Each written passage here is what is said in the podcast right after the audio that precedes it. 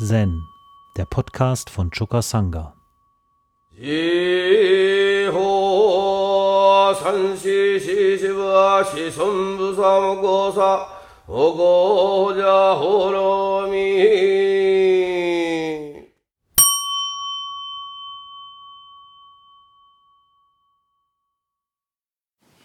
Im Hekigan Roku, Fall 88, geht es um Genshas Mann mit den drei Behinderungen.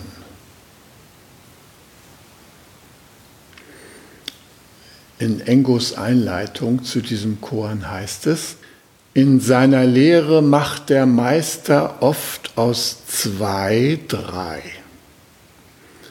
Spricht er vom Tiefsinnigen, durchdringt er es immer weiter, durchbohrt es siebenmal und durchbricht es achtmal. Er passt sich allen Umständen an, durchdringt die tiefsten Geheimnisse. Handelnd gemäß den Prinzipien des Buddha, hinterlässt er keine Spur seiner Taten. Wo kommen die komplizierten Koans her? Wenn du ein Auge hast zu sehen, dann schaue das folgende Beispiel.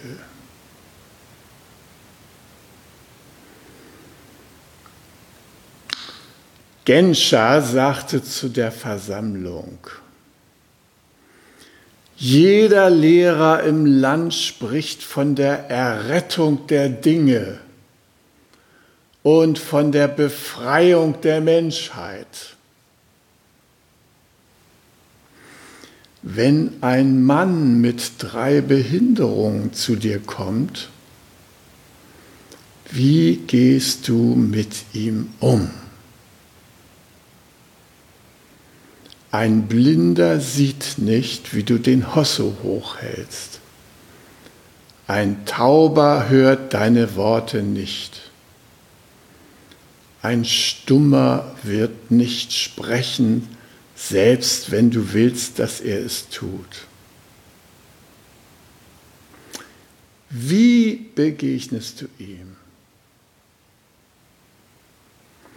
Wenn du es nicht kannst, wird auch der Buddhismus dir keinen Gewinn bringen. Ein Mönch befragte Umon darüber. Umon sagte, mach deine Verbeugungen. Der Mönch tat es. Umon tat so, als ob er den Mönch mit seinem Stock schubsen wollte. Der Mönch wich zurück und Umon sagte, du bist nicht blind. Dann sagte er, komm her zu mir. Der Mönch trat vor. Umon sagte, du bist nicht taub. Umon fragte den Mönch, verstehst du? Der Mönch antwortete, nein, ich verstehe nicht. Umon sagte, du bist nicht stumm. Der Mönch erlangte eine Einsicht. Und Zetscho in seinem Gedicht, blind, taub und stumm. Keiner kann sich dir nähern. Im ganzen Land keiner konnte verstehen. Riro konnte die richtige Farbe nicht erkennen, noch Chico den subtilen Klang. Lass uns still am Fenster sitzen und uns an den fallenden Blättern erfreuen, den Frühlingsblumen. Ich sage, verstehst du? Es ist ein Eisenhammer ohne Loch.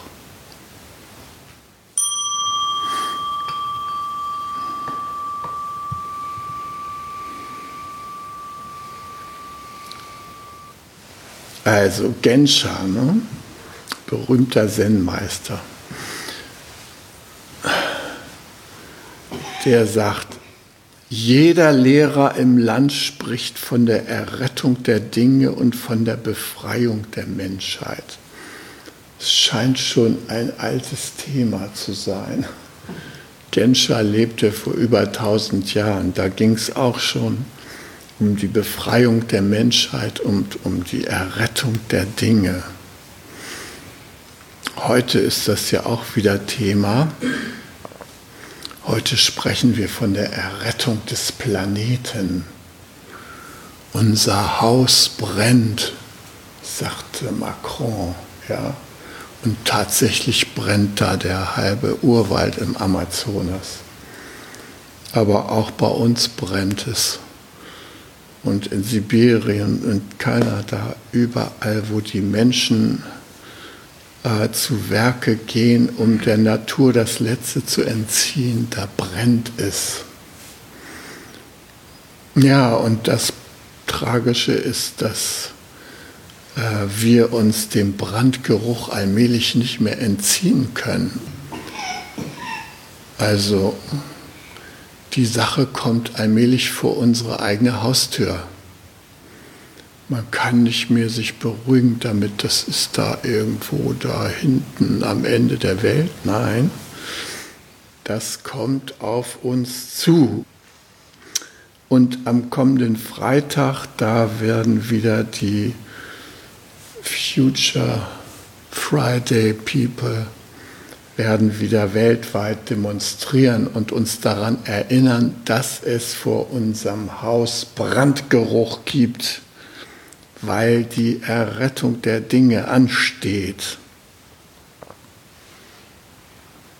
Hier wird auf einen Menschen mit drei Behinderungen angespielt. Soll der Mensch mit den drei Behinderungen die Welt retten und die Menschen befreien? Was ist denn das überhaupt für ein Mensch? Diese drei Behinderungen, die hier angesprochen worden sind, Blindheit, ja, Taubheit und nicht der Sprache mächtig. Was sind das für Einschränkungen, die wir da haben? Stumm, blind, taub. Das ist in gewisser Weise der Normalzustand bei uns. Wir sind für gewöhnlich blind, wenn es da um uns herum irgendwie äh, schwierige Probleme anzugehen und zu erkennen gilt. Äh, wir sind taub, wenn uns Hilferufe erreich, erreichen. Im Mittelmeer da kursen sie herum, ja, und manche holen die an Land und dann sind die da 14 Tage knapp dem Tod entronnen und in Europa macht man sich so seine Gedanken. Aber im Wesentlichen ist man erstmal taub. Wenn es dann darum geht, äh, dass andere da plötzlich Retter verurteilen und ins Gefängnis stecken und deren Rettungsboote beschlagnahmen, dann sind wir stumm. Äh. Das ist unsere Blindheit, Taubheit, Stummheit. Offenbar ist hier aber jemand anders gemeint. Jemand, der auf eine andere Weise blind auf eine andere Weise taub und auf eine andere Weise stumm ist. Beispielsweise saß Bodhidharma neun Jahre gegen die Wand. Wenn hinter ihm jemand vorbeiging, erwies er sich als blind. Wenn ihn irgendjemand ansprach, dann erwies er sich als taub. Und wenn man ihn zum Reden bringen wollte, erwies er sich als stumm. Das ist die andere Form von Blindheit, Taubheit, Stummheit. Und in diesem Chor ist so ein Mensch gemeint. Wie kann ich so einem blind gewordenen, taub gewordenen, stumm gewordenen überhaupt begegnen? Wie komme ich an den ran? Im Falle von Bodhidharma wissen wir, dass sein Nachfolger Eka versucht hat, Bodhidharma aus dieser dreifachen Behinderung herauszulocken. Der Legende nach warf er zum Schluss mit seinem abgeschnittenen Arm nach ihm. Blut spritzte gegen die Wand, die Bodhidharma die ganze Zeit angeschaut hatte. Und er drehte sich um und fragte, was willst du? Und der Eka sagte, mein Geist kann keinen Frieden finden. Kannst du ihm Frieden schenken? Und dann hat Bodhidharma ihm erklärt, okay, bring mir deinen Geist, dann werde ich ihn befrieden. Und dann machte sich Eka auf die Suche. Wie Eka sind auch viele von uns auf der Suche. Man hat gehört, äh, ja, Erleuchtung, Erwachen, das ist ein wichtiges Ziel im Leben. Da kommt man dann zum Sazen, um da in der Hinsicht irgendwie voranzukommen. Ja? Und schon wird man mit der elementaren Frage konfrontiert. Wer bist du? Wer bin ich? Oh, da geht's schon los. Wer bin ich denn nun, ja? Wenn wir anfangen, das ernsthaft zu beforschen, dann fallen wir in eine große geistige Grube hinein ein großes leeres Loch. Und wir sind erstaunt, dass all das, was wir bisher als Zuschreibungen zu unserem Ich aufrechterhalten haben, dass dem nichts Substanzielles innewohnt. Wie gehen wir damit um, wenn sich diese große Weite und Offenheit in uns auftut und all das, was wir für Persönlichkeitsmerkmale, Wesensmerkmale von uns gehalten haben, an so eine Art Peripherie gedrängt wird, wo ein Außendasein fristet.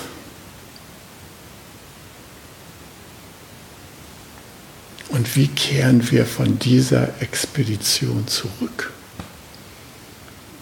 Was wird aus uns? Die Zen-Meister sprechen manchmal von einer giftigen Schlange, die auf irgendeinem Berg wohnt.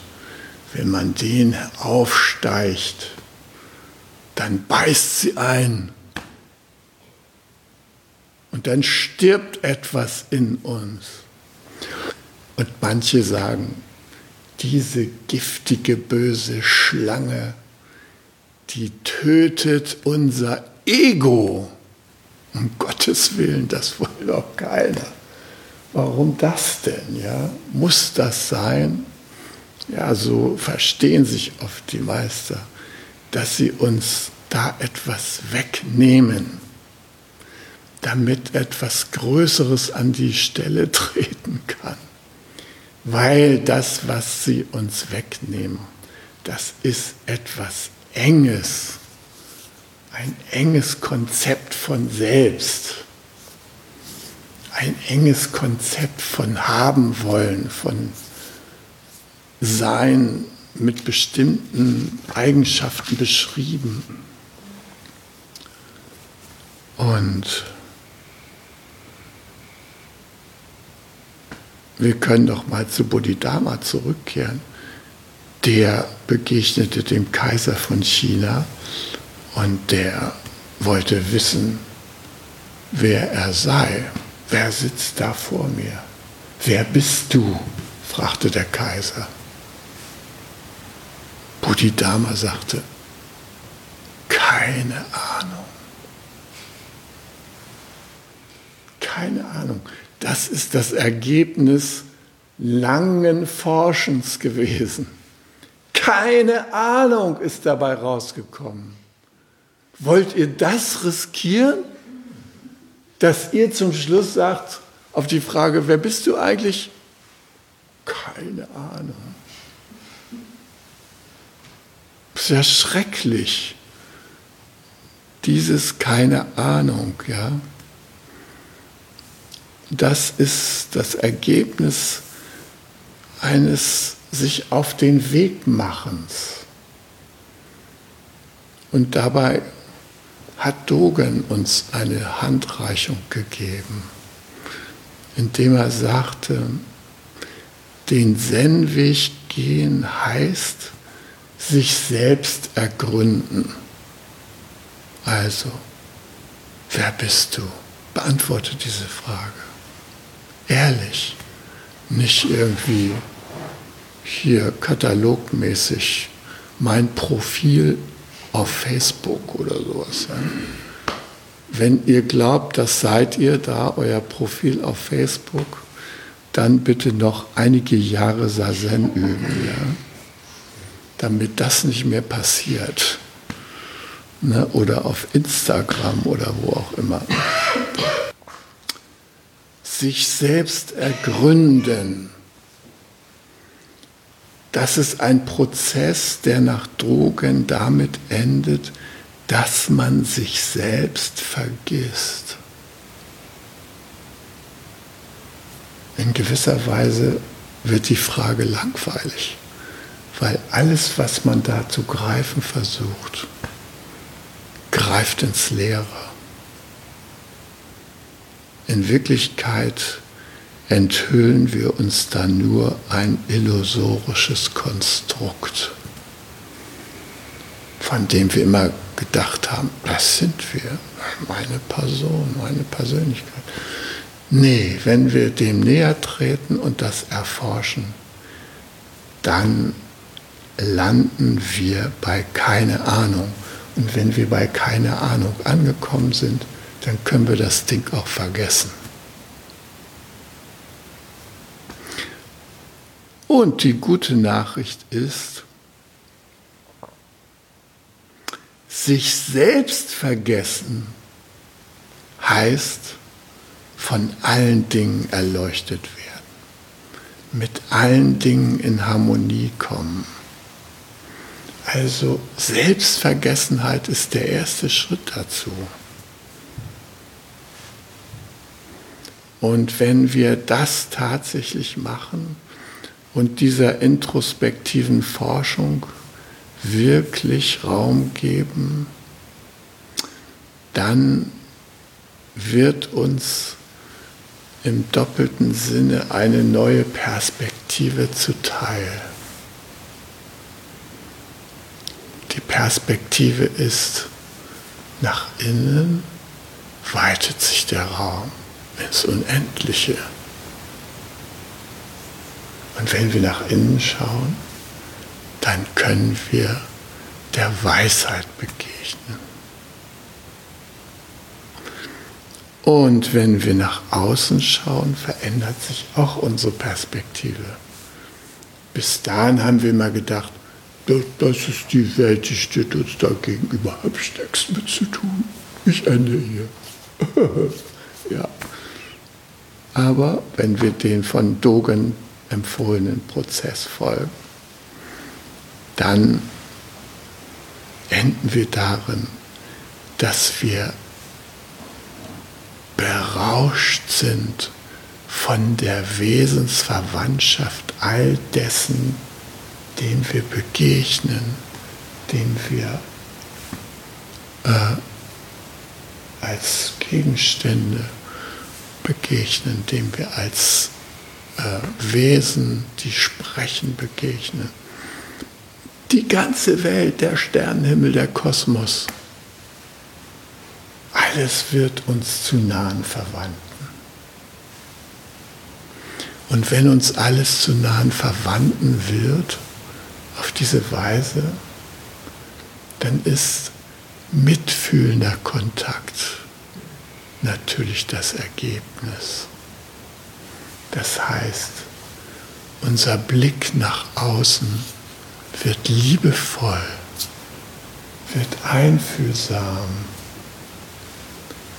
offen für das, was die anderen bewegen mag, von denen wir wissen, dass sie uns total ähnlich sind, dass sie zum Beispiel dieselben Bedürfnisse haben wie wir, dass sie ähnlich fühlen wie wir, dass sie ähnliche Nöte haben wie wir.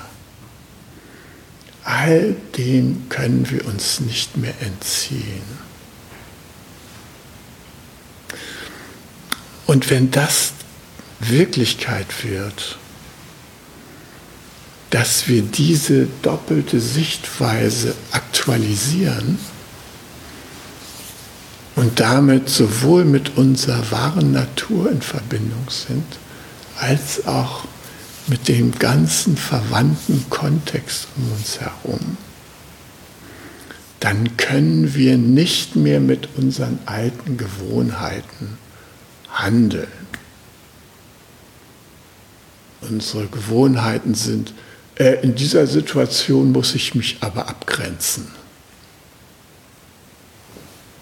Das ist dein Problem. Habe ich nichts mit zu tun. Das geht nicht mehr. Wir brauchen neue Werkzeuge. Wir brauchen neue Gewohnheiten. Wir brauchen ein neues Sehen.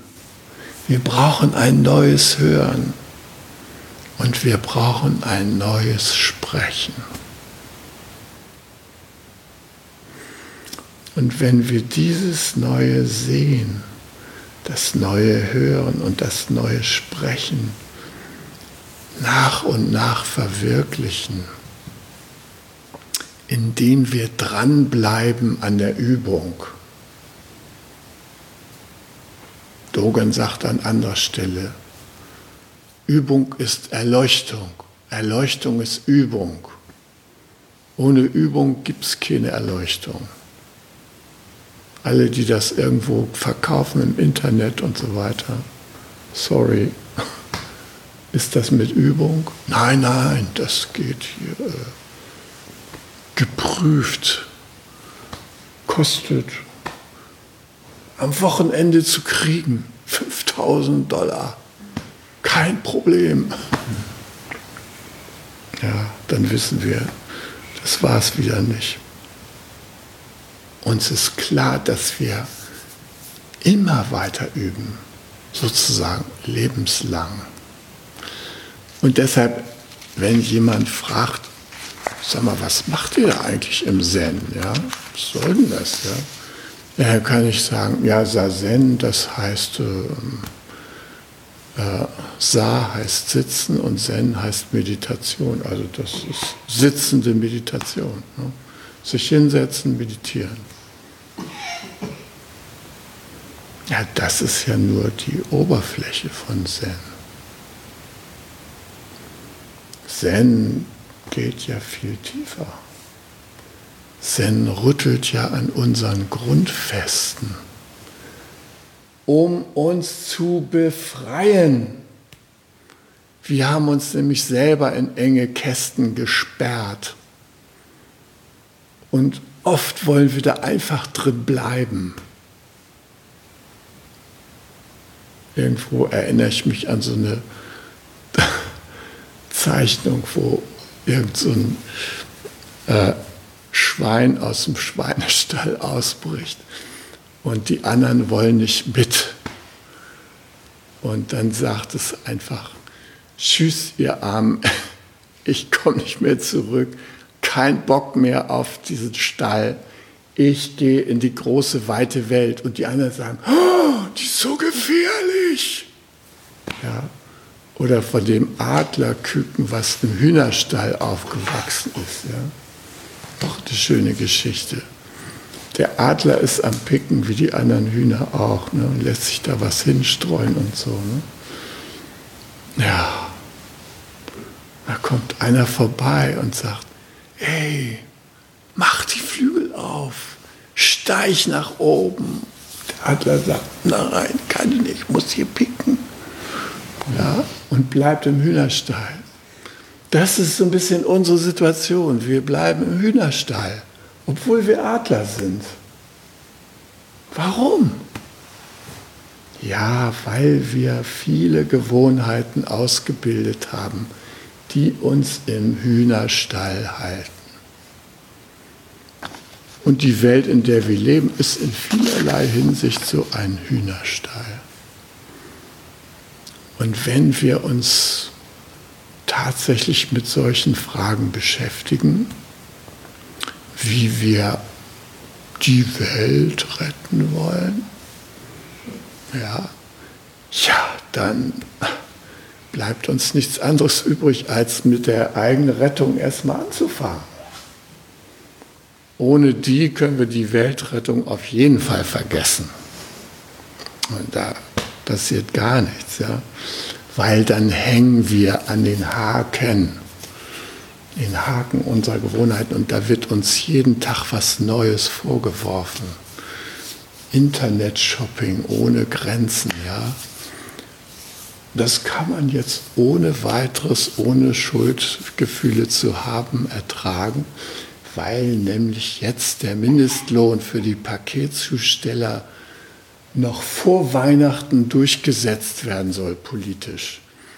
Da brauchen wir uns nicht mehr um diesen Zusammenhang zu kümmern.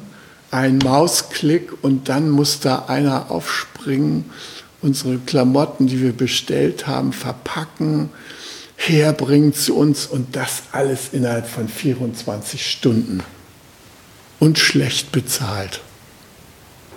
Da kriegst du die Rente dein Leben lang nicht durch, wenn du als Zusteller arbeitest. Diesen Zusammenhang können wir jetzt demnächst vergessen. Die Zusteller kriegen ab Weihnachten Mindestlohn.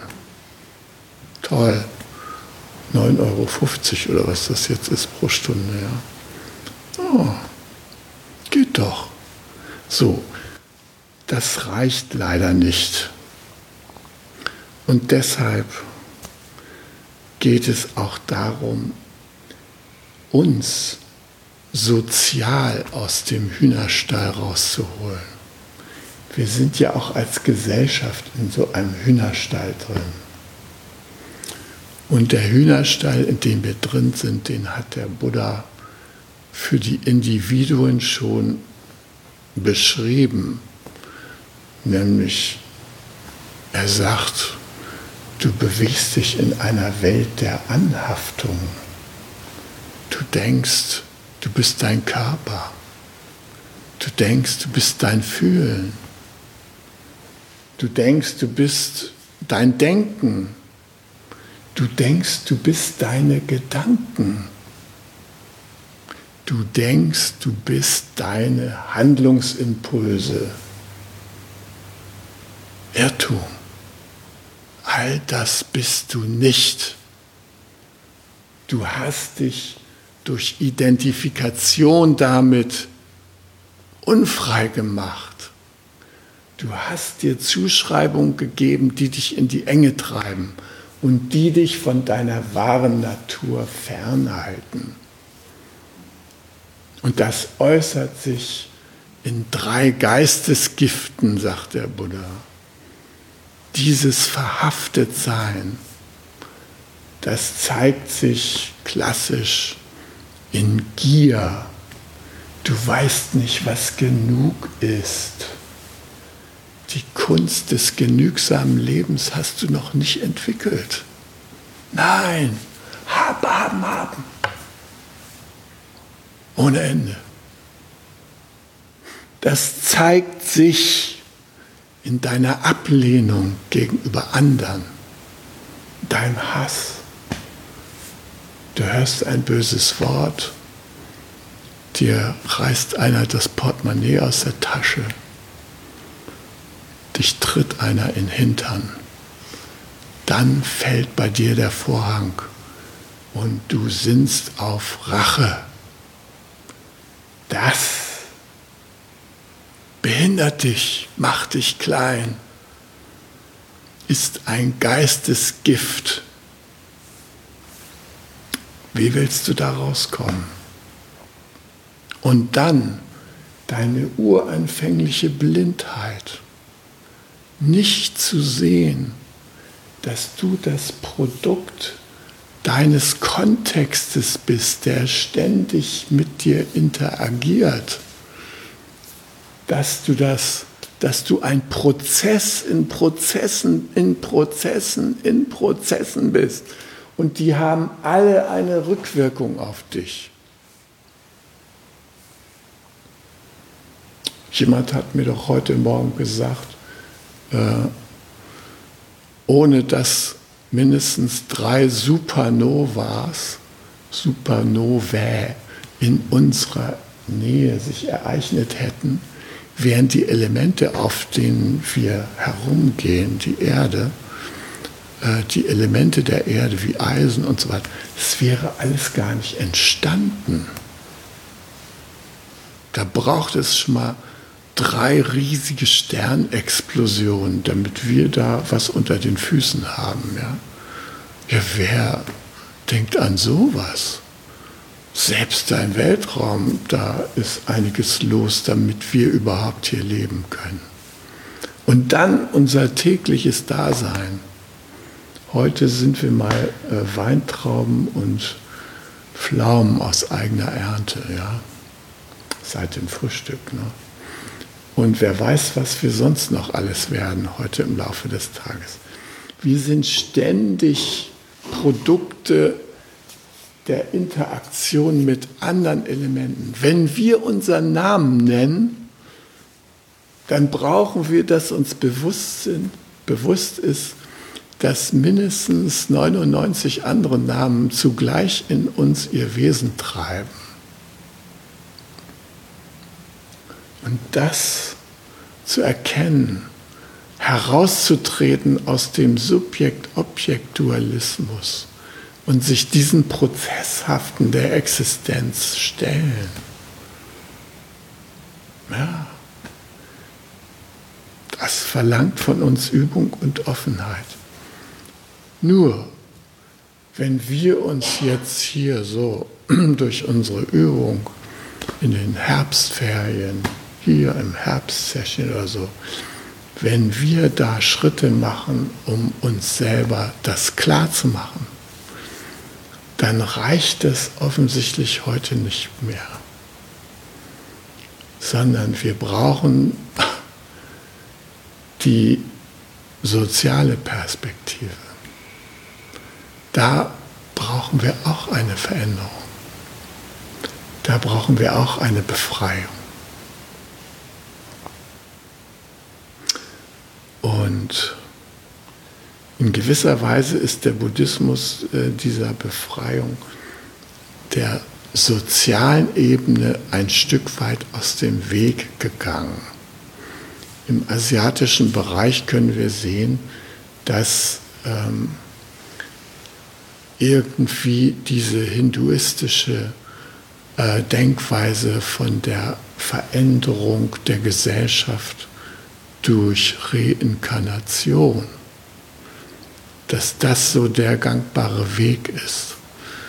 Äh, das war zu Buddhas Zeiten die vorherrschende Sozialtheorie. Ja? Jetzt bist du geboren, jetzt musst du das bleiben, was du im Augenblick bist. Allerdings durch verdienstvolles Wirken kannst du dir eine bessere Geburt verdienen. Also ran an Speck, verdien dir das. Wenn du noch kein Mönch bist oder keine Nonne, dann unterstützt die Bande da Kloster, ja. Äh, bring denen was zu essen, äh, schenk denen Geld und so weiter, bau den Tempel und so fort. Dann erlangst du vielleicht die Verdienste, die auf deinem Karma-Konto den entscheidenden Umschwung bringen. Und das nächste Mal kannst du auch ein Mönch werden. Oh. Ewiges Unterwegssein.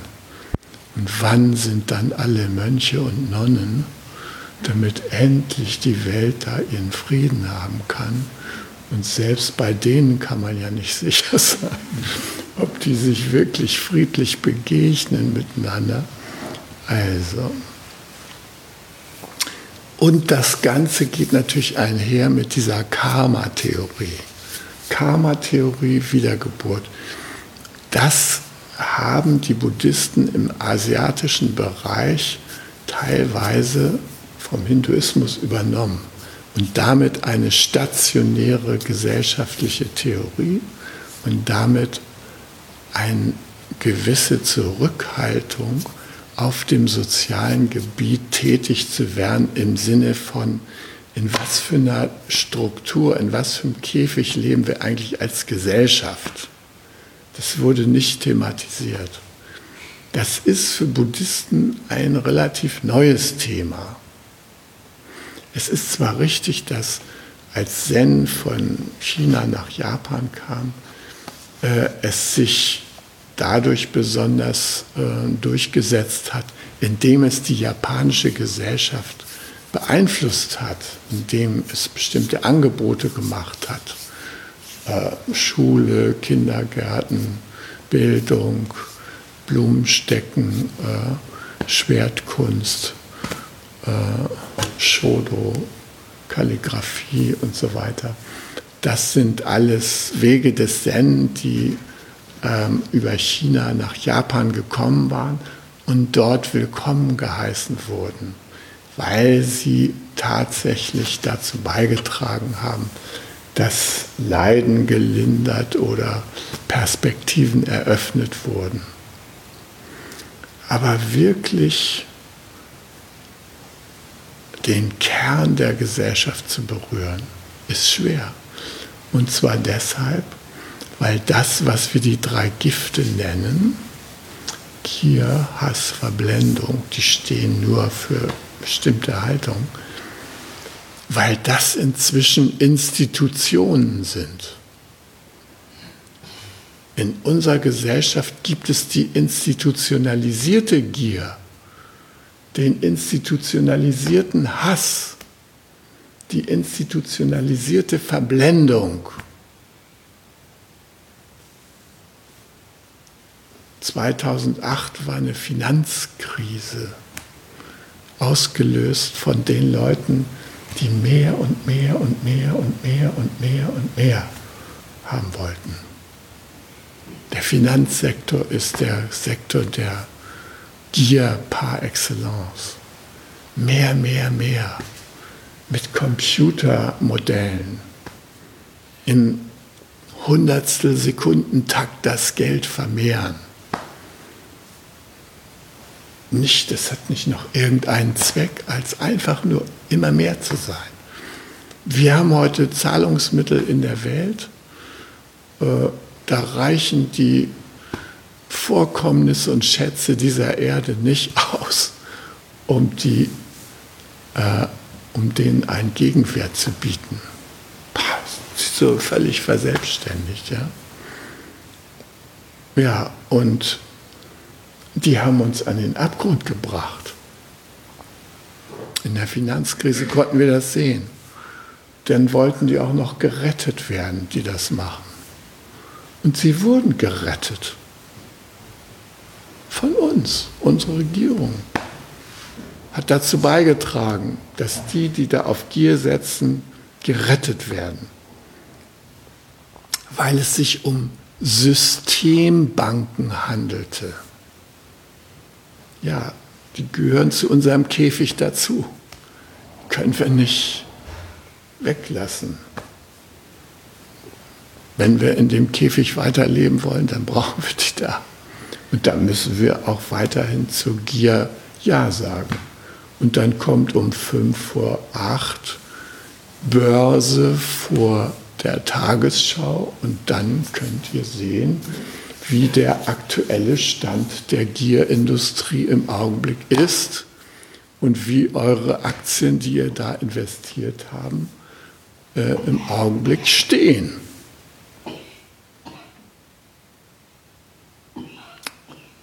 Ja, Hass, die gesamten staatlichen Gewaltapparate, das Militär, die Polizei, all das ist Ausdruck von institutionalisierten Hass, institutionalisierter Ablehnung. Jetzt geht da die Greta Thunberg auf die Straße mit uns und will ein Ende der äh, augenblicklichen vorherrschenden gesellschaftlichen Tendenzen erreichen, indem sie sagt, Leute, ihr schuldet uns eine andere Zukunft. So wie das hier abläuft, haben wir keine mehr. Da geht ja der Planet unter darüber. Ja, das gibt uns jetzt zu denken. Wenn uns das wirklich zu denken geben würde, dann könnte man zum Beispiel eine Milliarde Milliarden Militärausgaben im Jahr weltweit sofort stoppen. Wir schließen einfach Freundschaft.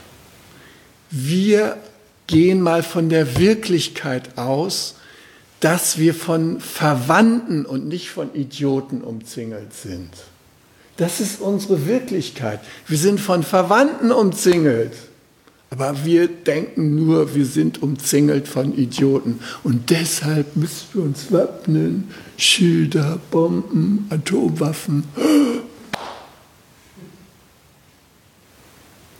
Ja, der Planet wäre über Nacht gerettet.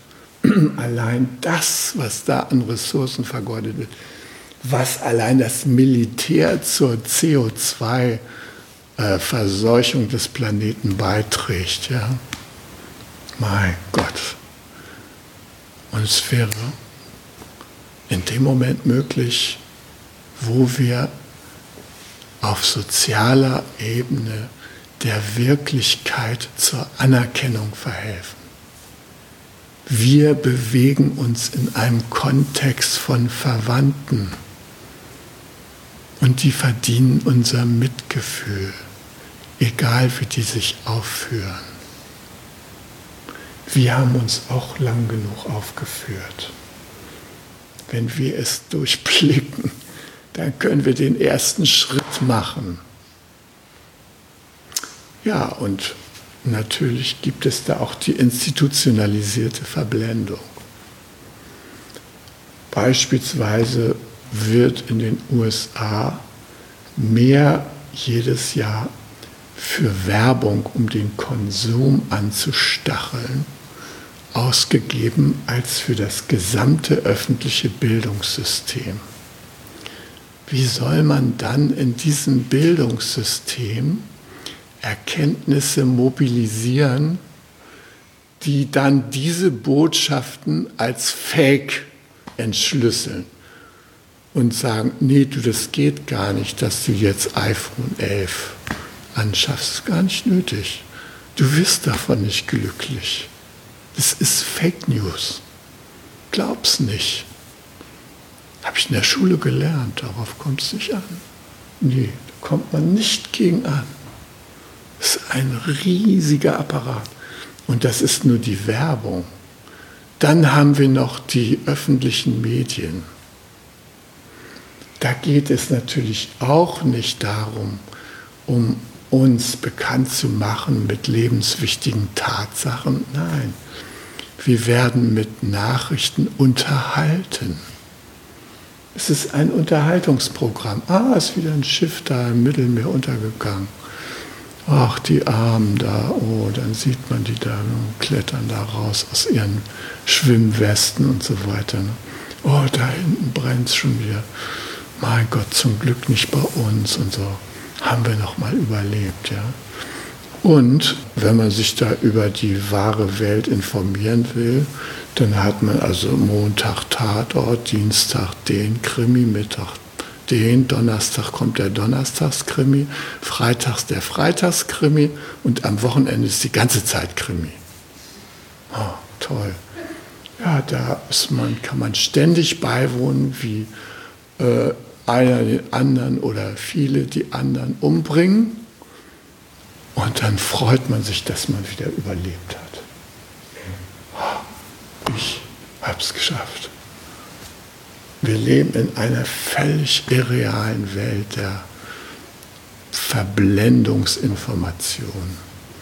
Informationen werden nicht zu unserem Aufklärung genutzt, zu unserer Befreiung. Nein.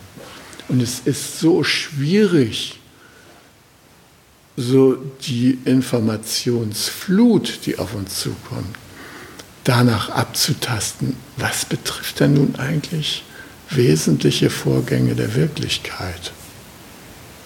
Wir sind überschwemmt und wir konsumieren diese Überschwemmung. Und das macht es uns unmöglich, wirklich etwas zu tun, um uns aus dieser Verblendung herauszubewegen. Wie sollen die Menschen denn überhaupt erwachen können, wenn sie so dermaßen zugeschüttet werden? Ja, und da könnten wir als Buddhisten allerhand tun.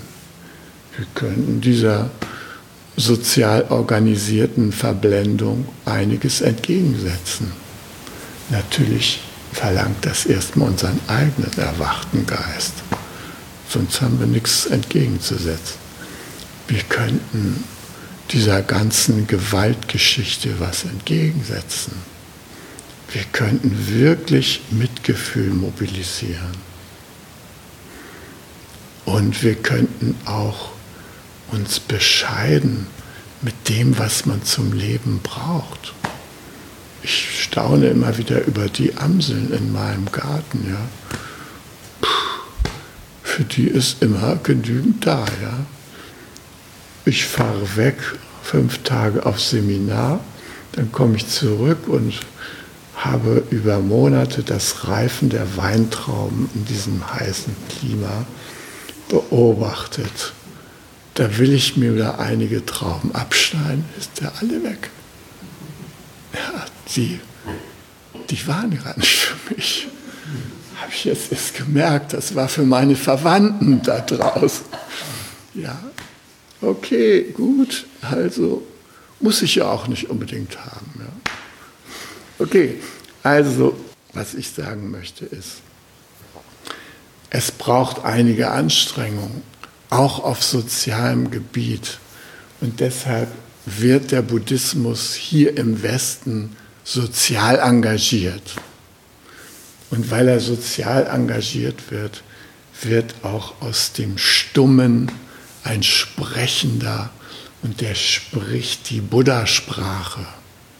Der spricht die anderen mitfühlend an. Das ist unsere Perspektive. Wenn wir tiefes Verstehen, nämlich was macht uns wirklich aus, kombinieren mit Mitgefühl, Einfühlsamkeit, dann können wir auch in dieser Welt sehr viel bewegen. Und dann können wir auch wirklich etwas für unseren Planeten tun, indem wir der Erde endlich Mitgefühl erweisen statt Plünderung. Hi. Zen, der Podcast, ist eine Produktion von Chokasanga e.V. in Kooperation mit dem Podcaststudio Paderborn.